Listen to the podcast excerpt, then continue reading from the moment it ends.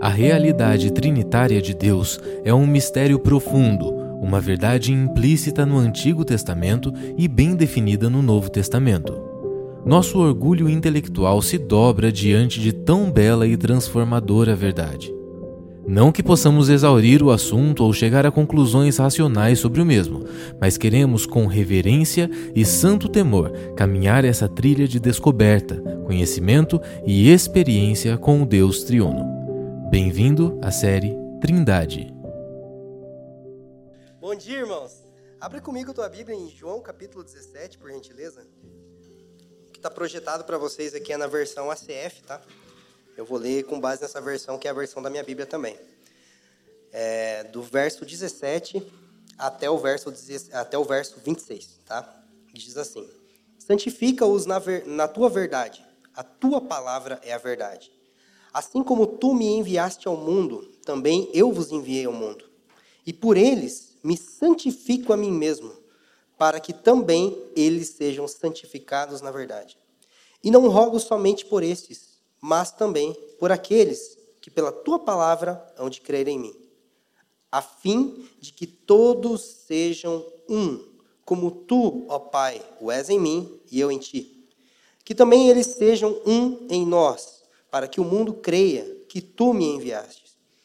Eu dei-lhes a glória que a mim me deste, para que sejam um, como nós somos um, eu neles e tu em mim, para que eles sejam perfeitos em unidade. E para que o mundo conheça que tu me enviaste a mim e que, tem, e que os tem amado a eles, como também tem amado a mim. Pai, aqueles que me deste, quero que onde eu estiver, também eles estejam comigo, para que vejam a minha glória que me deste, porque tu me amaste antes da fundação do mundo. Pai justo, o mundo não te conheceu, mas eu te conheci e eles e estes conheceram que tu me enviaste a mim. E eu lhes fiz conhecer o teu nome, e lhe farei conhecer mais, para que o amor com que tens me amado esteja neles e eu neles esteja. Curve sua cabeça e vamos orar ao Senhor. Pai, nós antes de tudo queremos dizer sim e amém para a oração do seu filho Jesus Cristo relatada aqui em João capítulo 17. O nosso desejo é que possamos ser o cumprimento daquilo que ele pediu para o Senhor. Nós sabemos que já temos sido esse cumprimento parcial e nós pedimos para que essa oração do seu filho se aperfeiçoe na nossa vida, Senhor Deus. Pai, nós te agradecemos por essa manhã de culto, de encontro, de celebração da redenção e da ressurreição. Nós queremos pedir, Deus, para que nesse tempo de exposição da Sua palavra, o Senhor nos dê um espírito de sabedoria e de revelação. Que os olhos do nosso entendimento sejam iluminados. Que o Senhor nos dê um coração ensinável, um coração aberto e maleável para que nós possamos compreender e, e acatar o espírito da Sua vontade, que é manifesto através da Tua palavra. Nós queremos encarar esse momento como uma questão de vida ou de morte, porque o Teu Evangelho ele trata de vida ou morte, Senhor. Nós sabemos que é um momento muito sério, nós sabemos que é um momento muito solene, mas também é um momento muito gracioso, onde o Senhor nos abençoa com o Teu Espírito e com a Tua palavra, para nos conduzir como nosso bom pastor como nosso grande mestre, como aquele que nos instrui com palavras de vida eterna. Nós queremos depositar a nossa confiança, a nossa esperança no ministério do Espírito e da palavra e pedir, Senhor Deus, para que o Senhor leve todo pensamento cativo à obediência de Cristo neste momento. Em nome de Jesus. Amém. Ah, irmãos, hoje a gente vai falar sobre a unidade da Trindade, tá? Nós estamos na segunda semana de uma série que até então nós temos proposto quatro semanas é, de estudo sobre a doutrina da Trindade. É, semana passada, o pastor Fabiano trouxe uma palavra de caráter mais introdutório, né? É, e hoje nós vamos falar especificamente sobre a unidade da Trindade. Antes disso, eu gostaria de indicar esse livro. Eu não vi a hora de ter uma mensagem com um tema meio semelhante para poder indicar esse livro em específico, porque é o melhor livro que eu já li sobre devoção e espiritualidade. O nome do livro é O Caminho do Coração de um irmão chamado Ricardo Barbosa de Souza. Essa edição aqui é de 98, eles já têm edições mais novas, então provavelmente você vai achar um com uma capa diferente, provavelmente pela editora Ultimato, tá? Então não procure necessariamente nessa capa, procure pelo nome que você vai achar edições mais novas. O Caminho do Coração, ensaios sobre a Trindade e a espiritualidade cristã. É um livro que conseguiu me ajudar a unir um assunto de caráter teologicamente robusto, né? numa linguagem acessível, pastoral e prática para nós. Então, vou me apoiar muito naquilo que, naquilo que esse autor escreve aqui. Tá? É, antes disso, eu gostaria de, antes da gente iniciar o nosso sermão, né, eu gostaria de colocar aqui alguns objetivos que a gente tem em mente, porque quando a gente fala sobre a doutrina da Trindade, toda pessoa que vai organizar um sermão sobre isso é tentada a dar uma aula, que é um assunto teologicamente robusto, né? Mas a escola novamente vai ser semana que vem, vai ser sobre geografia bíblica, não vai ser sobre a Trindade, né? É, e, então a gente quer falar sim sobre os aspectos teológicos dessa doutrina, né? Porque eles são importantes, mas a gente não quer que isso deixe de ser um sermão centrado no Evangelho, né? Então o primeiro objetivo que a gente tem em mente é apresentar a unidade da Trindade como um elemento, um elemento presente nas três principais perspectivas pelo qual essa doutrina se apresenta na narrativa bíblica e teologia cristã. Então a gente vai falar sobre como a unidade da Trindade é essencial em três perspectivas que nós vamos estudar a Trindade hoje, tá? Segundo, nós vamos explicar como a unidade da Trindade é essencial para a formação da identidade e praxis da igreja. Porque a gente pode pensar que esse assunto não tem tanta relevância prática, mas a gente vai se esforçar para trazer essa aplicação pastoral.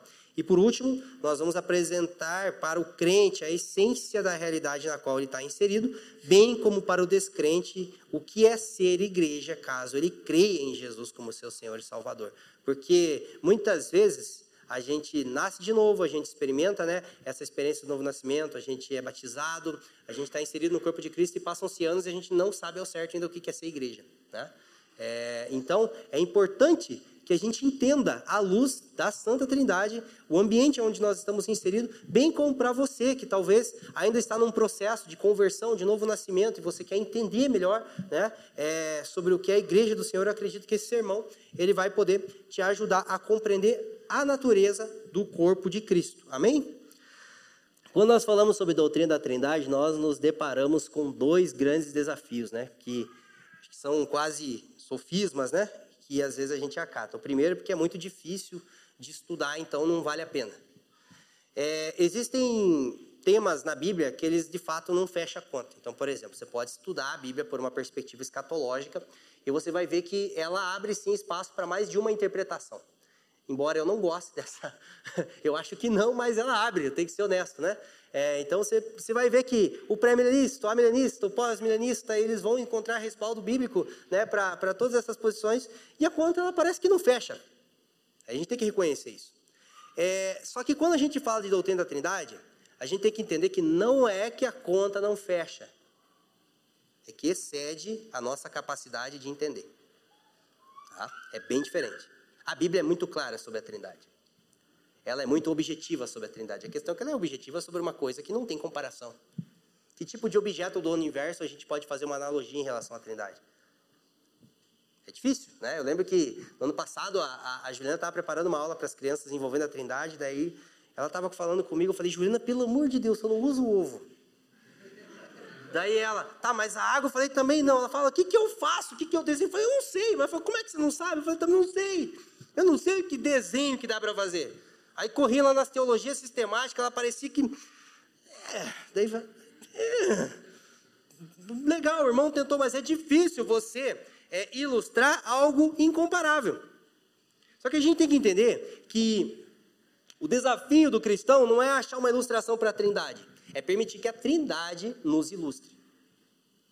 É permitir que a trindade desenhe quem nós somos. Que daí nos leva né, para a nossa segunda indagação, que muitas pessoas acham que ela não tem relevância prática. É um tema que está presente nos nossos credos, é, por exemplo, o credo apostólico, é um credo completamente trinitariano, né? crê em Deus Pai, seu único Filho Jesus Cristo e depois o Espírito Santo. Né? É, nós vemos que muitas das nossas canções, a grande maioria, elas são trinitárias. Então, na nossa confissão de fé, nas nossas orações, nas nossas canções, a gente ora ao Pai, movido pelo Espírito através, é, em nome do Filho. Mas nós precisamos entender que a, a, o estudo da Trindade, ele não tem como objetivo apenas organizar a nossa compreensão sobre ela, né? Para que o irmão, às vezes, quando ele está meio aleluiado, às vezes no, no, momento do louvor, ele não chame Jesus de paizinho, né? Que tipo, pô, Jesus não é, não é o pai, entendeu? Eles são diferentes, assim, ele é o filho, e às vezes as pessoas se confundem um pouco e tal, mas não é só para isso. A gente precisa entender qual é o papel da Trindade na nossa devoção cristã. No que que ela interfere na nossa compreensão sobre ser igreja. Porque veja bem, é um assunto central. Se é um assunto central da nossa fé, se tirar a doutrina da Trindade, pouca coisa deveria sobrar. Mas muitas vezes, em nossa compreensão e comportamento cristão, se a gente tirar a doutrina da Trindade, não vai fazer muita falta. E aquilo que não faz muita falta não é fundamento. Mas se a teologia cristã e histórica trata como fundamento, deveria ser algo que tira o nosso chão, quando tira da nossa lista. Quem está entendendo? Então nós precisamos não apenas é, crer na Trindade, nós precisamos não apenas saber explicar a Trindade, nós precisamos buscar compreender quais são as implicações dessa doutrina tão essencial, tão fundamental da nossa fé. Estamos juntos? Então vamos lá. Uh, eu gostaria de falar sobre a Trindade né, em três perspectivas pela qual ela pode ser é, estudada. Mas antes disso, trazer para vocês uma citação que já foi falada na semana passada, e a gente vai reforçar isso várias vezes, que é basicamente o seguinte: há um só Deus em três pessoas e cada uma dessas pessoas é plenamente Deus. Isso é simples de, de expressar, sim ou não? Vamos lá. Há um só Deus, em três pessoas. E cada uma dessas pessoas é plenamente Deus. Agora explique vamos embora, fecha a porta aqui. aqui. Mas a, a, a, expli, a, a afirmação, ela é muito objetiva. Ela é muito clara. É um só Deus em três pessoas e cada uma dessas pessoas é plenamente Deus. O problema é que o racionalismo, ele nos leva a negar tudo aquilo que nós não sabemos explicar. Se eu não sei explicar, não é verdade. Então, a primeira coisa que você não deveria fazer é casar, porque você nunca vai saber explicar a tua esposa, né? Não é verdade, então. A Ju não existe. Por quê? Porque eu não sei explicar ela, né? Não é assim. Mas o racionalismo, ele nega tudo aquilo que é inexplicável. E aí, a gente corre o risco, né? É, de, de, ir para dois extremos, né? Em relação à doutrina da Trindade. Primeiro tem o... É, eu esqueci o nome agora. Tri, tritarismo, triteísmo, triteísmo. Três deuses, né? Isso é óbvio que não é. Não é uma... Não é um panteão, né? Cristão é, não é um politeísmo, mas dentro do monoteísmo, né, tem o, o, monoteísmo, o, o, monoteísmo unicista clássico, que ele é o judaico, por exemplo. Né? Os judeus não acreditam em três pessoas na Trindade, tanto que por negar a divindade de Jesus, eles mataram ele. Né? É, o Islã também não acredita né, em três pessoas, há um só Deus e é um só Deus mesmo. Né? É, e esses são os, o, o, o unicismo clássico, né, nós podemos dizer. É, que eles em, em, algumas religiões mais, mais recentes, né, monoteístas, eles negam a divindade de Jesus e a divindade do Espírito Santo. Jesus era um profeta dos bons, mas filho de Deus já fica um pouquinho complicado afirmar, sabe? O Espírito Santo é top, é essencial, mas ele não passa de uma força cósmica. Dizer que ele é Deus aí já complica um pouco. Né? Esse, é o, esse é o unicismo clássico. Né? Aí, existem algumas vertentes da, da própria igreja cristã que elas não vão negar a divindade de Jesus. Elas não vão negar a divindade do Espírito Santo. Porém, é caro demais reconhecer a doutrina da Trindade. Daí o que, que a gente faz? A gente cria o unicismo modalista. Olha, Deus ele se manifestou, né, que falou na semana passada, Deus camaleão, é, ele se manifestou em três pessoas distintas. Né? Deus como Pai no Antigo Testamento, Deus como Filho nos Evangelhos e Deus como Espírito Santo no livro de Atos. Eu acho um pouco difícil de entender, porque eu fico pensando assim, então o trono ficou 33 anos e meio vazio. Não, porque alguém tinha que ficar cuidando, né? com Miguel para cuidar. Miguel, dá de comer as plantas aí e tal, cuida dos cachorros, né? organiza os anjos, eu já volto. Mas daí Jesus orou para quem quando está aqui embaixo? Por que, que Jesus orou? Né? O Espírito Santo, quem que enviou ele? Se ele se manifestou em forma de Espírito, ele desceu sozinho.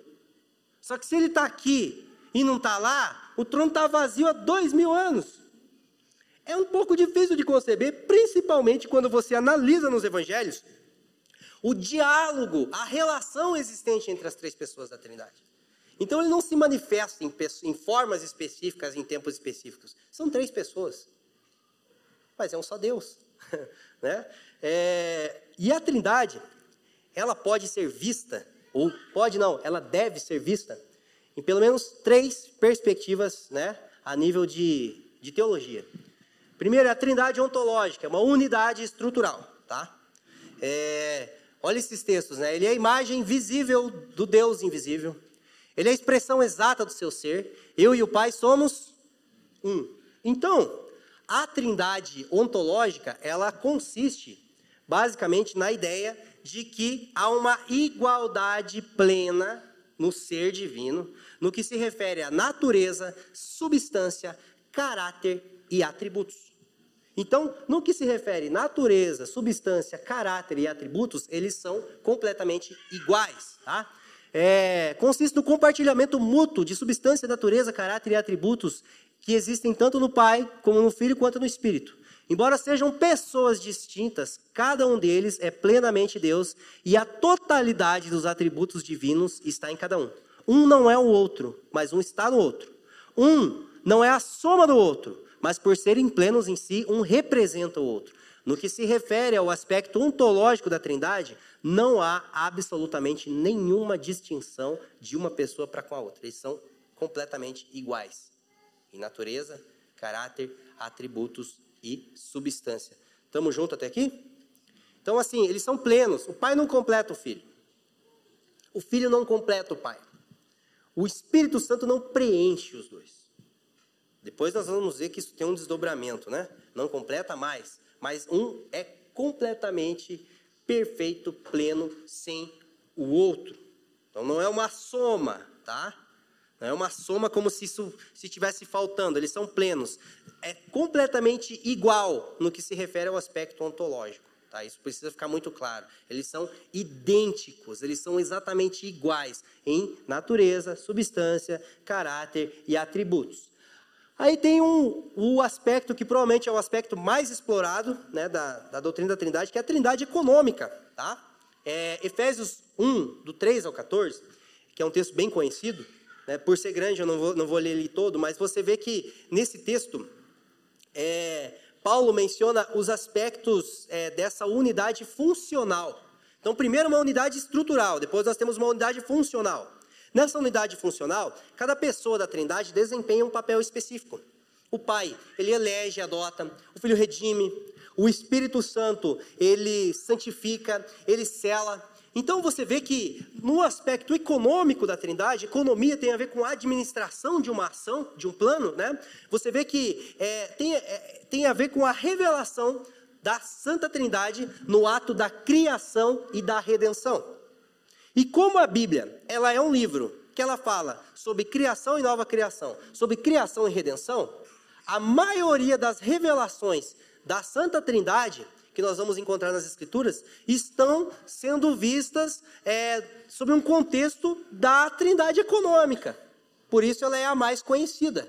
Né? Então você vai ver eles desempenhando papéis específicos, cada um fazendo alguma coisa, mas você percebe que um também realiza através do outro. Deus estava reconciliando o mundo com Cristo, em Cristo. O amor de Deus é derramado em vossos corações pelo Espírito. Então, Deus ele estava na cruz, mas não era o Pai que estava lá. Ele estava em Cristo. É, a nível é, de, do ser trinitário, Jesus ele não está aqui. Jesus ele está à destra de Deus, em carne e osso, pulmão, sangue.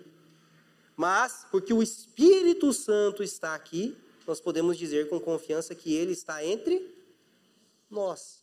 Então, um faz algo específico que o outro não faz, mas por serem ontologicamente iguais, um realiza através do outro. O Pai julga através do Filho, né? O Espírito santifica, é, Cristo santifica a tua igreja através do Espírito. Então, isso se refere ao aspecto da Trindade econômica, tá? Depois nós temos o, um aspecto que ele talvez é um dos principais, é difícil escolher um principal, né? não, é, não é por aí, mas ele é um dos menos explorados, que é o aspecto da trindade imanente. É, e por que, que a trindade imanente ela é tão pouco explorada? Primeiro, porque ela é, está relacionada ao aspecto relacional da trindade pré-criação e redenção. Então, o que é a trindade imanente? É a, é a relação da trindade antes que as coisas fossem criadas. E a gente tem muito pouca informação de o que era as coisas antes da criação. Só que nós precisamos entender que havia sim uma relação antes que as coisas fossem criadas. No princípio era o verbo, o verbo era Deus e ele estava com Deus. E aí você vê aqui João 17, né? Porque me amastes antes da fundação do mundo. Então o que, que Deus estava fazendo antes de criar as coisas? Amando Jesus.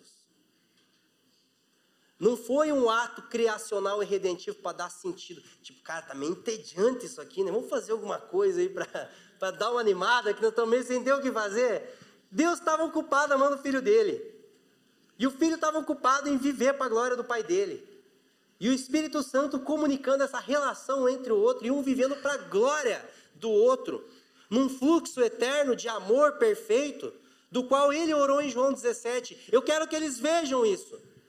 Eu quero que aonde, eles, aonde eu estou, eles estejam. E a gente pensa que é um lugar físico. Eu estou no céu. Não. É nesse, no seio dessa relação eterna. Eu quero que eles estejam comigo para que eles vejam a minha glória que eu tinha com você antes da fundação do mundo. Eu quero eles nesse lugar, Pai.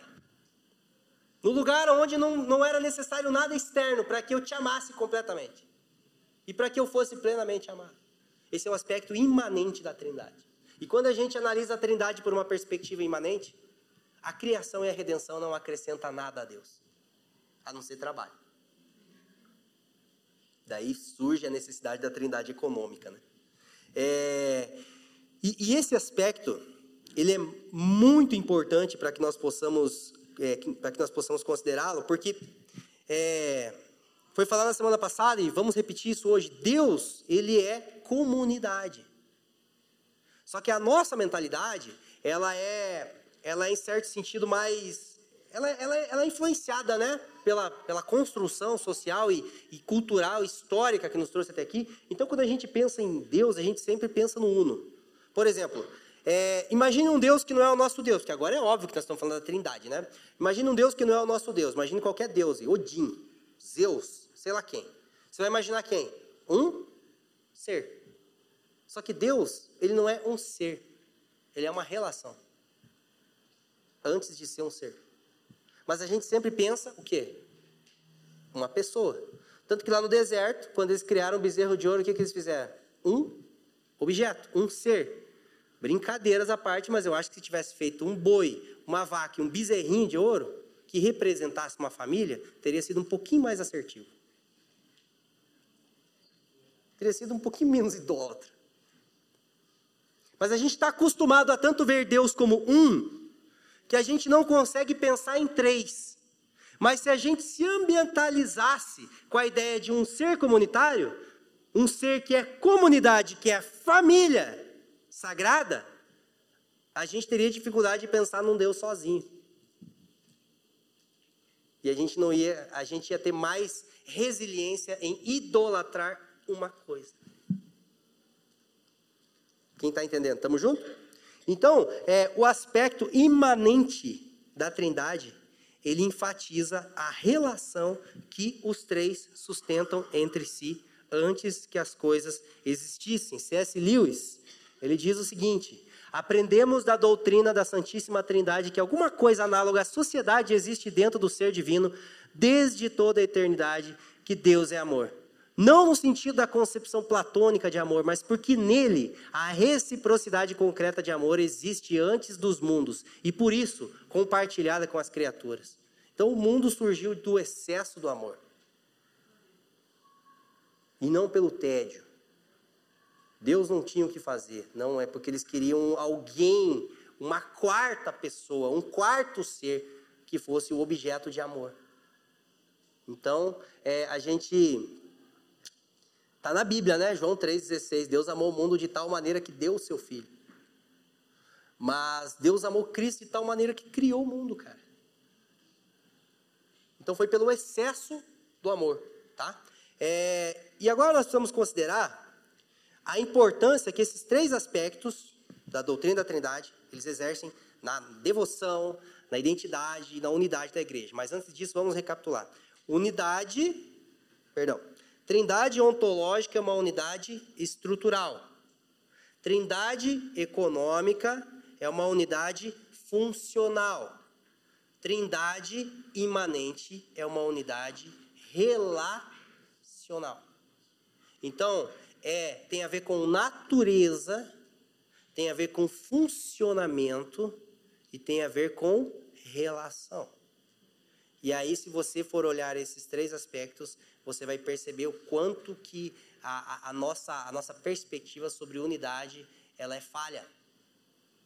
Porque às vezes a gente cria uma unidade tão platônica que, tipo assim, não, eu e aquele irmão ali, a gente tem a mesma natureza, a gente é um e tal, estamos juntos no espírito. Mas não congrega, um não visita a casa do outro, um não sentam na mesa. Não, mas nós estamos juntos.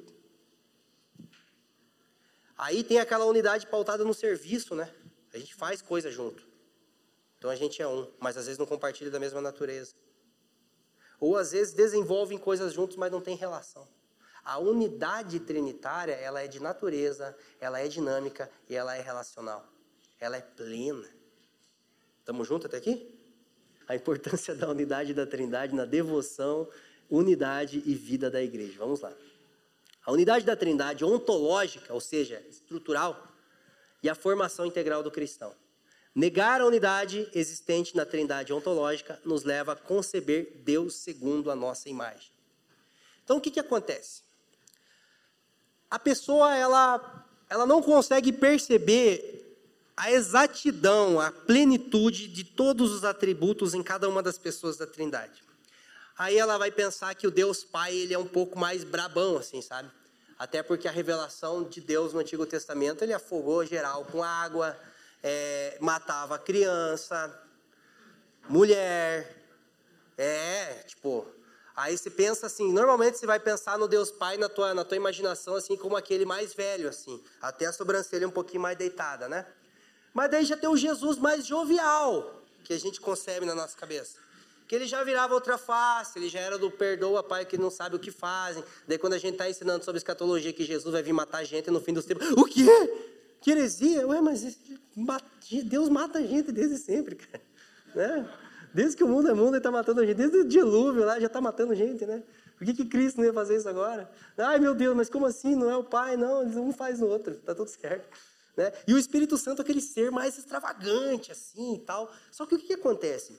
Quando a gente não compreende que um tem os atributos do outro, a gente começa a criar um distanciamento entre um e outro. Parece que Deus Pai é um pouco de um humor um pouco mais segunda-feira e Jesus é o Deus sextou.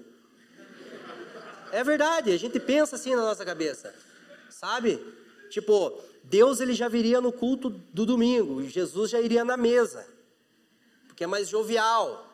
Só que a gente começa a criar um certo preferencialismo por essas imagens de Deus que a gente cria na nossa cabeça. Esse dia eu estava com um irmão, ele, um tempo ali que a gente estava conversando, ele começou a me contar a história da vida dele, que é uma história bem dramática, que é a história de quase todos nós.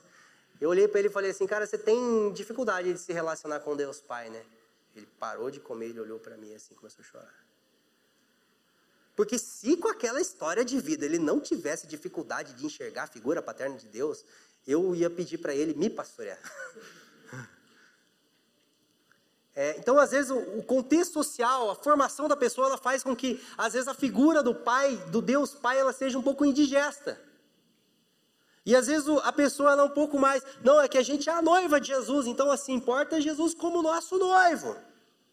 E aí, aí a pessoa sai de um extremo vai para o outro, que daí, tipo, ela quer beijar Jesus, ela quer sentar no colo dele. Eu fico pensando, cara, como é que vai ser a nova Jerusalém? Vai ter uma fila de beijo, assim, pro beijo do casamento? As pessoas literalizam tanto que, cara, é, a analogia do casamento ela se refere a um aspecto de aliança, não é um aspecto literal. Ninguém vai sentar no colo de Jesus. Relaxa, tá tudo certo. Mas daí às vezes o cara vai para outro extremo, ele, não, não, não, aqui é macho alfa, aqui, Deus noivo. Aí o outro extremo, ah, papai, eu quero te abençoar. O Cirilão lá. Não estou falando nada do Cirilo, o cara que só consegue pensar Deus como pai. Ele só escuta Antônio Cirilo. Aí tem o cara do Espírito Santo. E a gente começa a criar um Deus segundo a nossa imagem, como se eles não tivessem um diálogo. Como se a única coisa que existisse de unidade na Trindade, que eles estão juntos lá e os, dois, os três não foram criados. Eles são plenos. E aí, quando você consegue conceber apenas um aspecto da pessoa divina, você se torna um cristão manco. Porque a identidade da igreja é sim ser uma família para o Pai, mas também é ser uma noiva para Jesus. Mas também é ser uma morada para o Espírito. Ninguém é só noiva de Jesus. Ninguém é só família de Deus. Ninguém é só morada para o Espírito Santo. Porque não há divisão na Sagrada Família. Então, é, isso nos convida a não olhar apenas um ser uno, porque daí a pessoa pode. Eu já fiz essa pergunta alguns anos atrás. Eu pensei, tá, mas então vai lá. Eu tenho 40 minutos de devocional, então tem que ser tipo assim: quantos minutos para o Pai, quantos minutos para o Espírito Santo e quantos minutos. Não, não, não viaje igual eu fiz. Relaxa. Continua orando ao Pai, é movido pelo Espírito em nome do Filho. A questão é você ter uma família sagrada como um objeto de devoção e não apenas uma das pessoas. Não, mas é que Jesus é meu Salvador, Felipe. Tá bom, mas ele te levou para o Pai. e quem te convenceu a isso foi o Espírito Santo. E eles estão bem unificados nesse propósito. Né? Então, assim, é, às vezes a nossa preferência por algum denuncia o nosso unicismo funcional. Eu professo crer na Trindade, mas sempre olho para uma das pessoas, sem contemplar o que? A totalidade de uma família, né? É, vamos avançar. Ah, depois nós temos, né, a relação da unidade da, da Trindade econômica e a unidade da igreja visível. Né? Como uma coisa relaciona ou afeta a outra. Negar a unidade existente na trindade econômica nos leva a conceber a igreja numa perspectiva fragmentada, incompleta e sectarista. Veja bem, a gente sabe né, que o Pai elege, é, o Filho redime, o Espírito Santo santifica. É, e na teoria a gente sabe que tudo é para o mesmo propósito. Mas aí você percebe que existem igrejas e tradições cristãs que elas vão dar uma ênfase bem maior, por exemplo, para a questão é, da legislação, do aspecto moral e ético. E eles vão enfatizar sempre mais a figura do Deus Pai, ou só a figura do Deus, sem falar de Filho e Espírito Santo.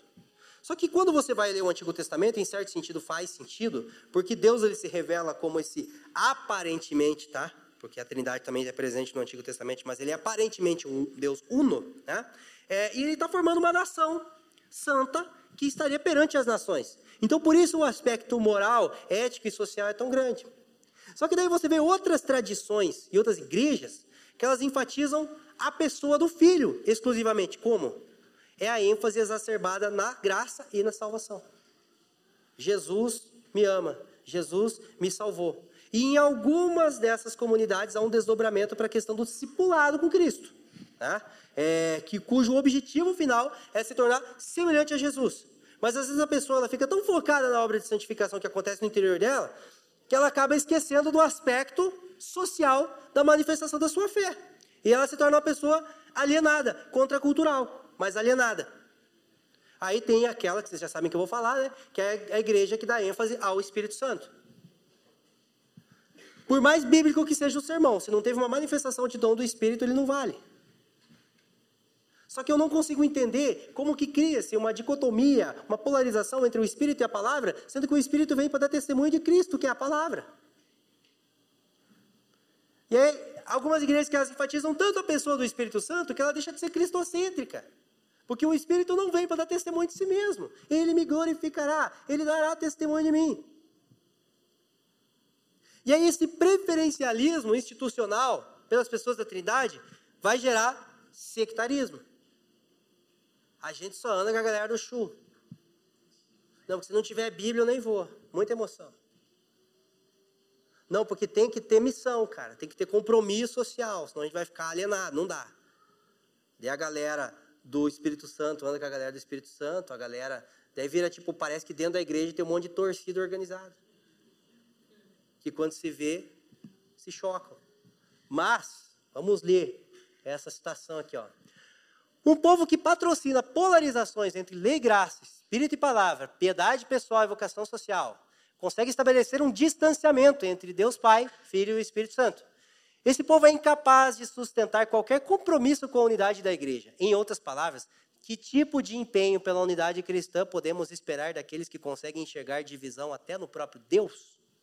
A percepção de uma trindade que é vista como tri mas não também como una, é a raiz de todo o sectarismo cristão. Então, quem vê a trindade dividida nunca vai ver a igreja igual, a igreja unida. Por isso que a gente cria esse sectarismo. Por isso que reformado sempre está se matando com o pentecostal. Só que quando você olha e você percebe que não existe uma é, polarização entre lei e graça, entre espírito e palavra, entre tudo aquilo que a trindade econômica faz, você se torna convicto, porém generoso. Precisa haver essa generosidade, ainda que você adote alguns posicionamentos em relação à tradição e doutrina. Estamos juntos até aqui? Ah, por último, nesse ponto, tá? Não é o último ponto. É a unidade da Trindade imanente e a nossa identidade como igreja, tá? É, e a identidade comunitária do povo de Deus. Negar a unidade existente na Trindade imanente anula a identidade comunitária da igreja e compromete o cerne do eterno propósito de Deus para o seu povo, a comunhão. Jesus nos salvou para quê? Para a comunhão. Pode ensinar isso sem ter medo de errar. Porque quando a gente fala qual que é o propósito da salvação, parece que é uma, é uma, é uma pergunta ampla, genérica, né? Não, é para comunhão. Deus nos chamou para comunhão, como diz 1 Coríntios capítulo 1. E todo o propósito da salvação, ele, ele consiste em comunhão.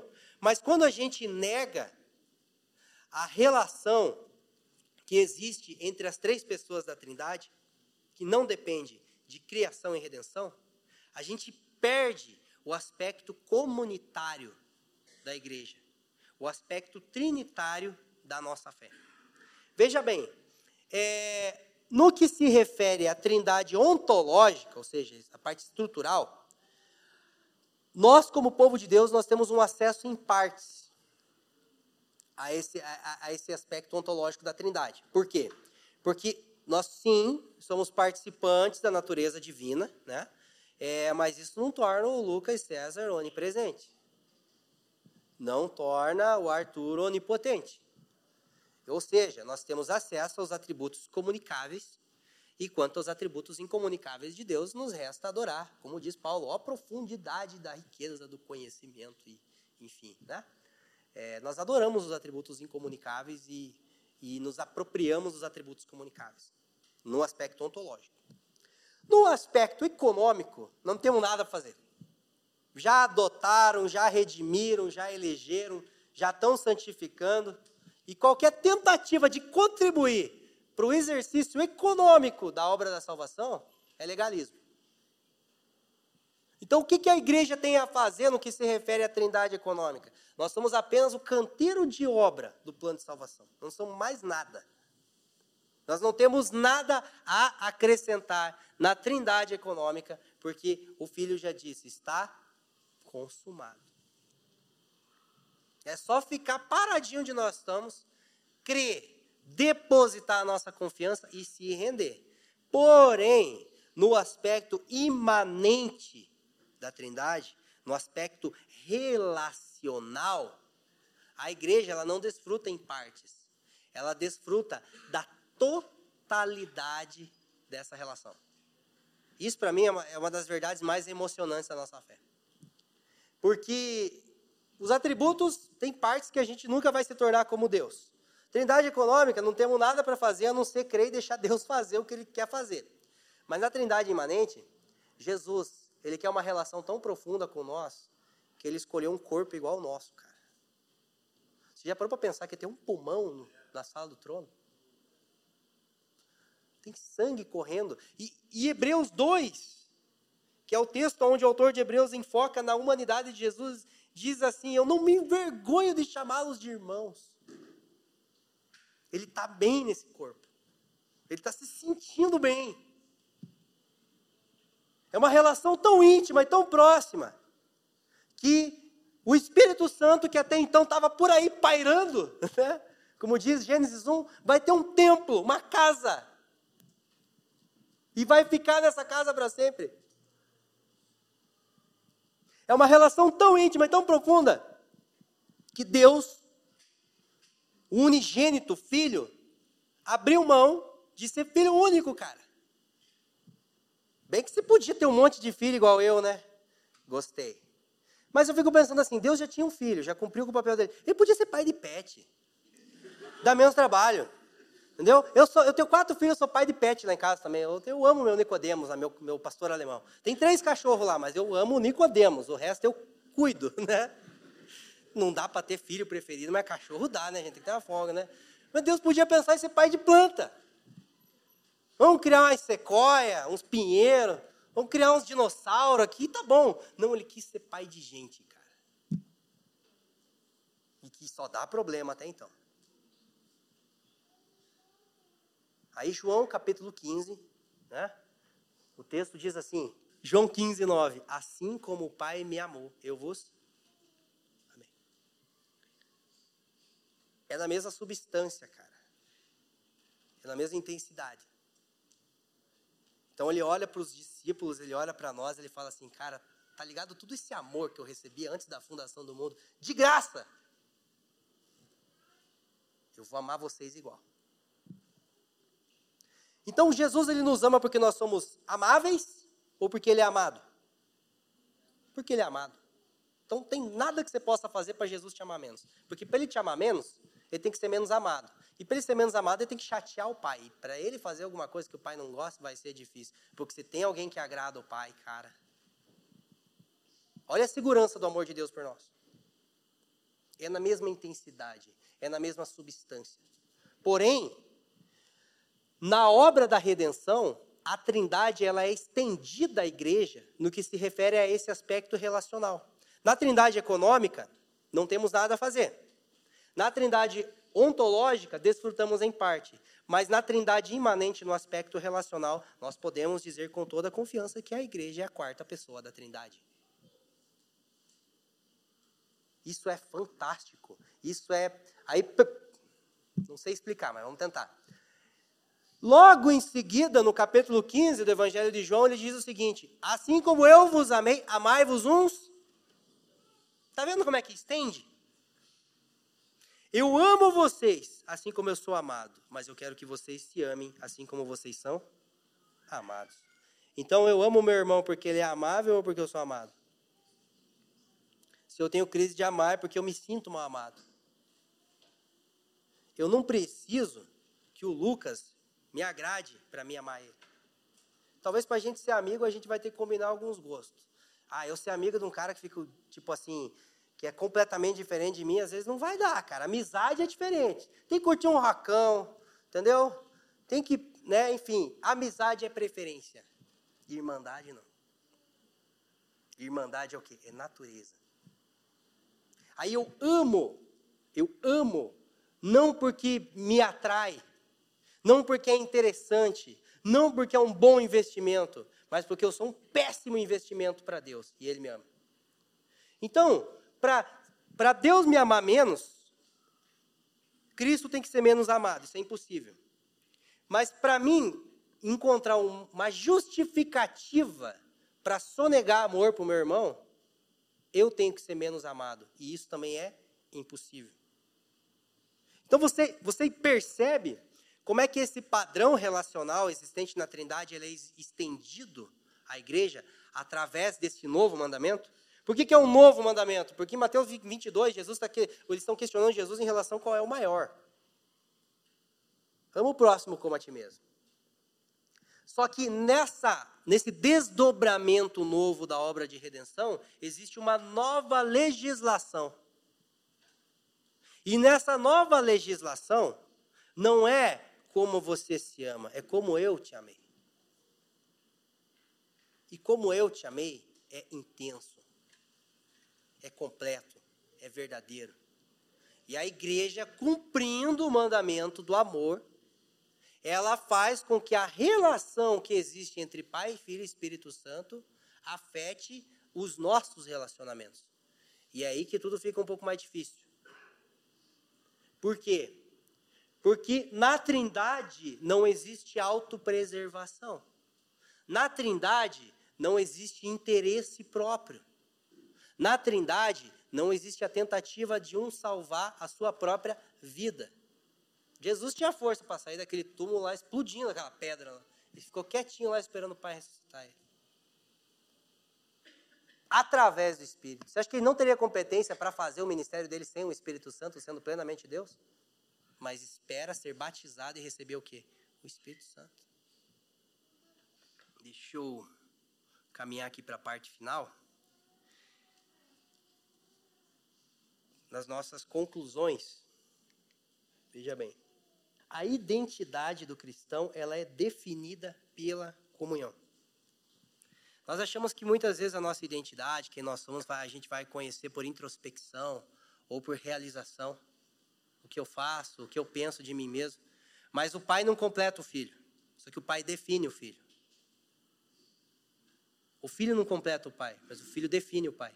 Que o pai só é pai por quê? Porque tem um filho. Por isso que quanto mais isolado a gente está, mais a gente se perde. E quanto mais convicto da nossa identidade, mais comunhão a gente se esforça para ter. Porque é a comunhão que define quem nós somos. É o que vem antes e depois de mim.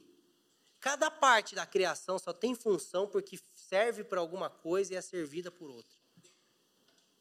Bicho nasce para dar de comer outro bicho, planta nasce para dar de comer bicho, partes do corpo só existem porque estão servindo as outras. Quando para de servir, está com um problema. Da mesma forma, a nossa identidade, ela é definida no ambiente da comunhão. E isso afeta completamente né, o, a, a nossa motivação para o exercício da piedade, para a nossa relação com a obediência a Deus. Porque veja bem, é, se o fim da lei é o amor, eu obedeço a Deus para potencializar minha capacidade do quê? De amar. João capítulo 17, a gente leu já hoje, diz assim: é, em favor de vós que eu me santifico.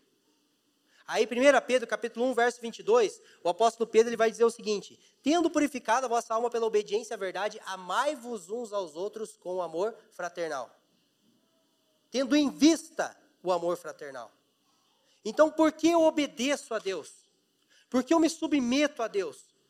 Para potencializar a capacidade de amar o meu irmão, porque o fim da lei é o quê? É o amor. Aí se eu me relaciono assim, eu não vou procurar uma igreja tipo assim, cara, deixa eu ver, no meu checklist aqui tem que ter pregador bom, músico legal, estacionamento, isso, aquilo. Aí chega um crente de 20 anos aqui, não recebe um oi, porque às vezes os pastores estão na correria. Por que, que não voltaram? Ah, porque o pastor não deu oi para ele. Se vir no próximo domingo, aí que eu não vou dar oi mesmo. 20 anos, sei lá quanto tempo de igreja se ofende com oi e não vem aqui para dar oi. Está perdido porque não sabe quem ele é no Senhor. Porque eu não procuro uma igreja pensando em mim.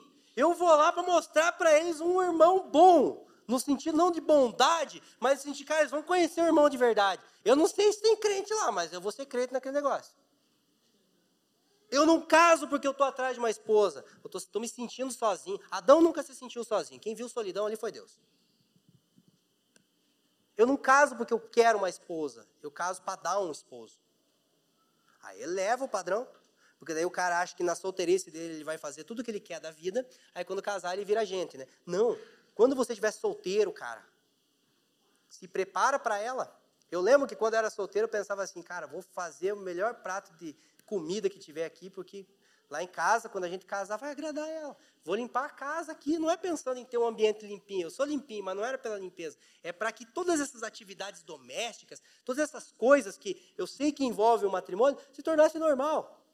Mas daí deu errado, porque daí eu casei com a Ju e ela gosta de doce. Eu não fui aprender a fazer doce, mas tudo bem. É, aí você, se você casa pensando em ter uma esposa e ela casa pensando em ter um marido, aí o filho da mãe casa com ela, e a filha do pai casa com ele, aí o cara acha que casou com a mãe, que tem que fazer as vontades dele, aí a menina acha que casou com o pai, que tem que fazer as vontades dela. E aí tem que dar o nome disso de lar ainda proibir o divórcio. Isso é inferno, cara.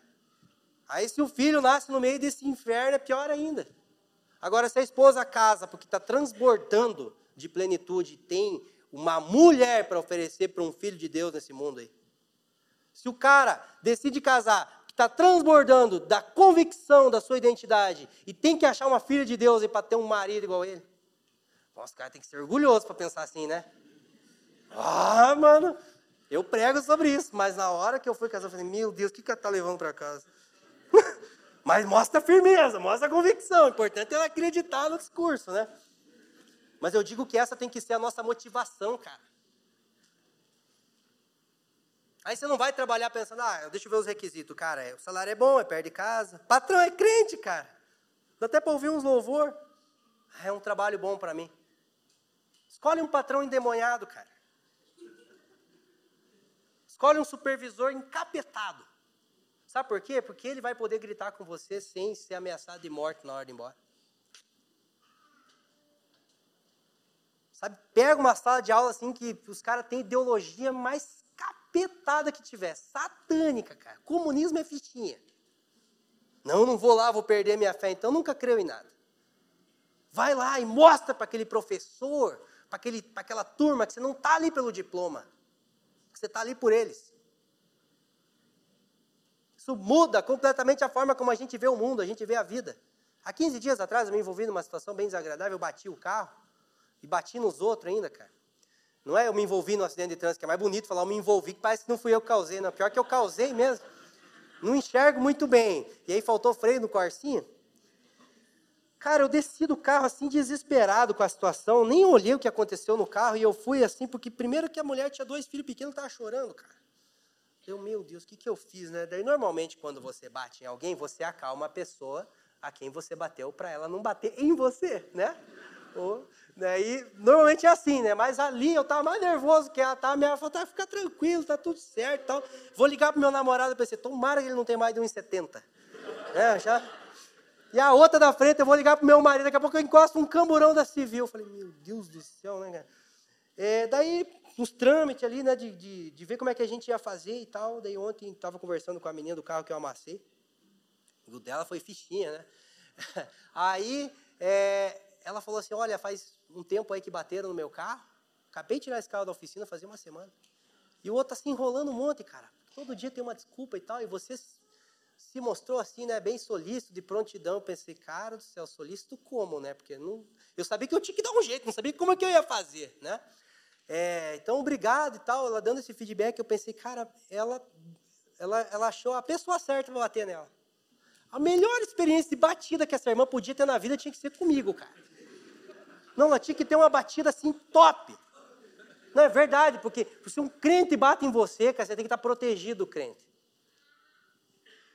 Daí, provavelmente, o, o, mecânico lá também era crente, porque fez o serviço com uma excelência, que poliu o carro inteiro dela e tal. E ela ficou toda feliz. Falei, olha, cara, é isso que a gente tem que proporcionar para as pessoas. Se for para bater em alguém, que seja eu.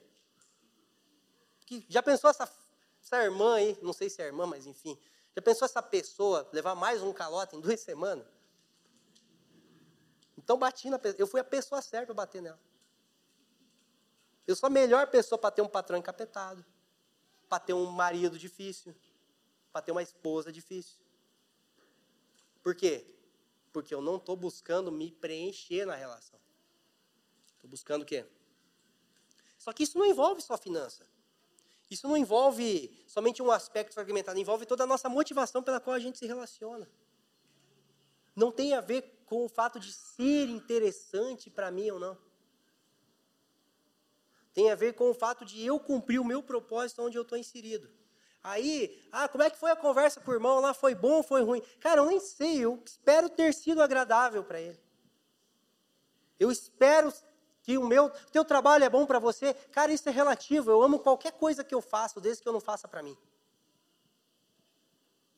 Isso muda a forma como a gente encara o mundo. E aí a gente sai daqui sem a necessidade de ser consumidor de sociedade. E a gente passa a ser o quê? Doador todas as relações, as situações onde nós estamos inseridos, elas passam a ter um propósito maior. A gente vai falhar? Ah, é claro que vai.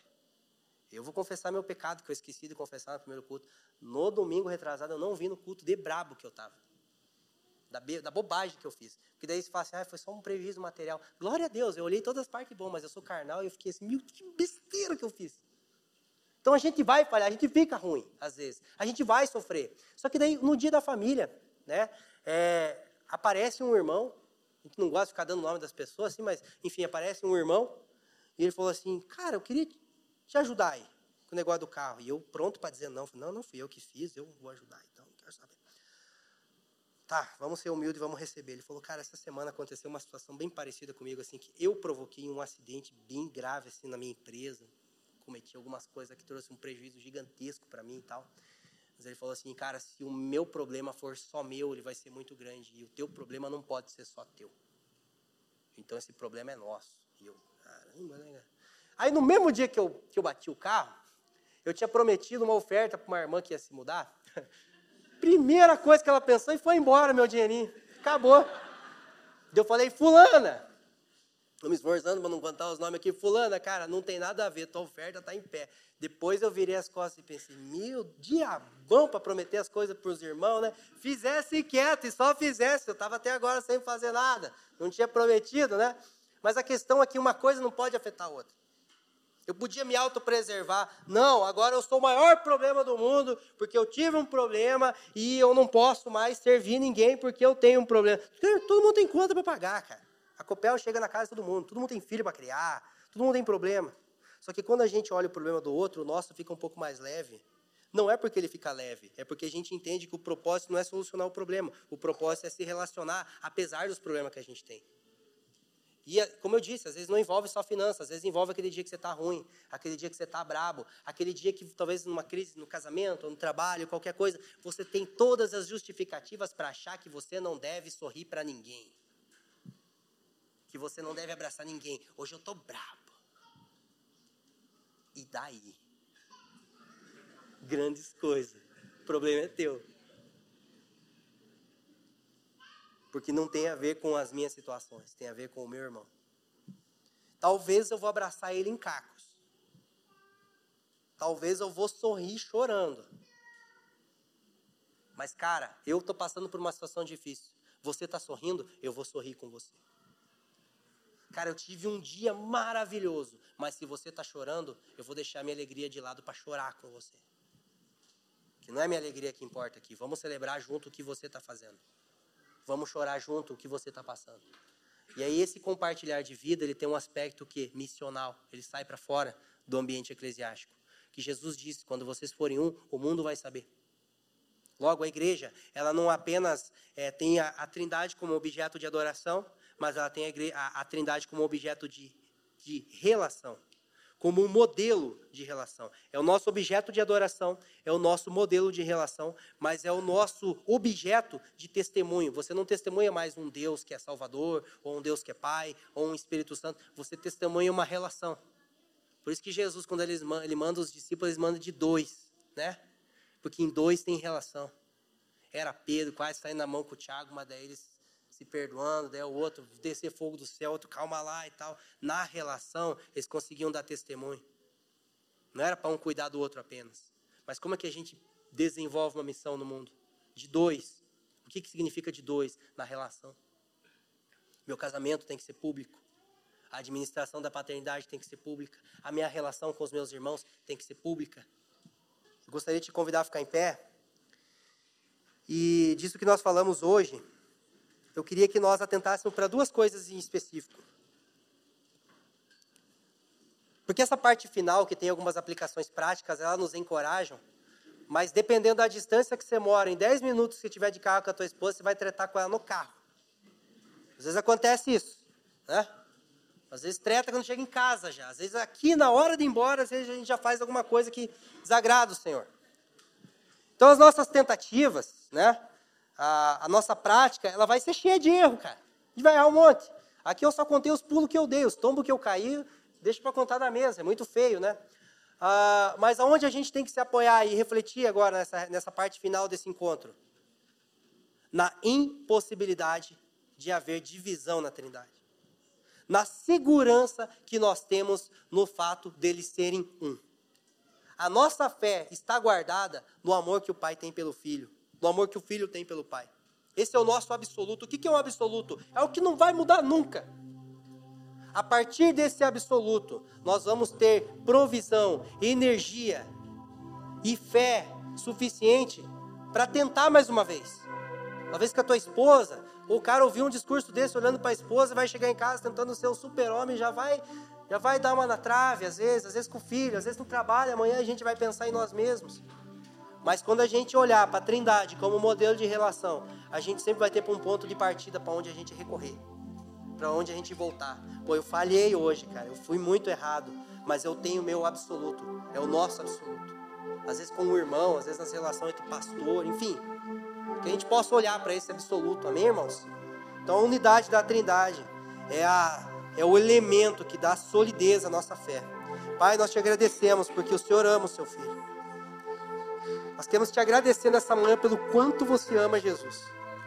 Obrigado por ter sido essa a tua ocupação principal antes da fundação do mundo. Ele mesmo disse: Ele me amou antes da fundação do mundo, Ele me amava antes que o mundo existisse. Jesus, obrigado pela tua devoção ao Pai. Obrigado porque Ele é a razão da tua vida, pela qual você faz, pela qual você redime, se entrega, se doa.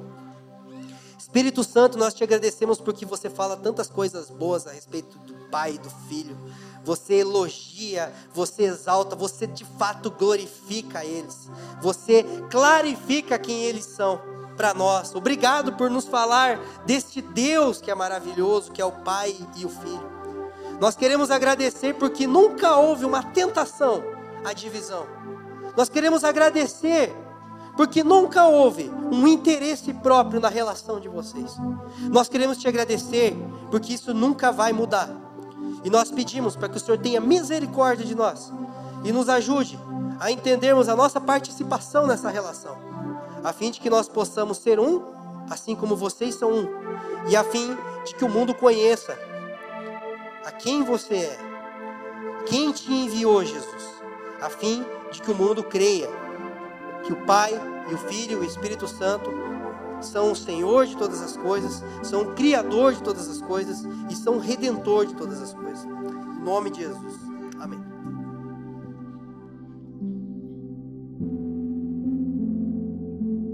Obrigado por nos ouvir. A Família dos que Creem é uma igreja local em Curitiba comprometida com o Evangelho e a vida em comunidade.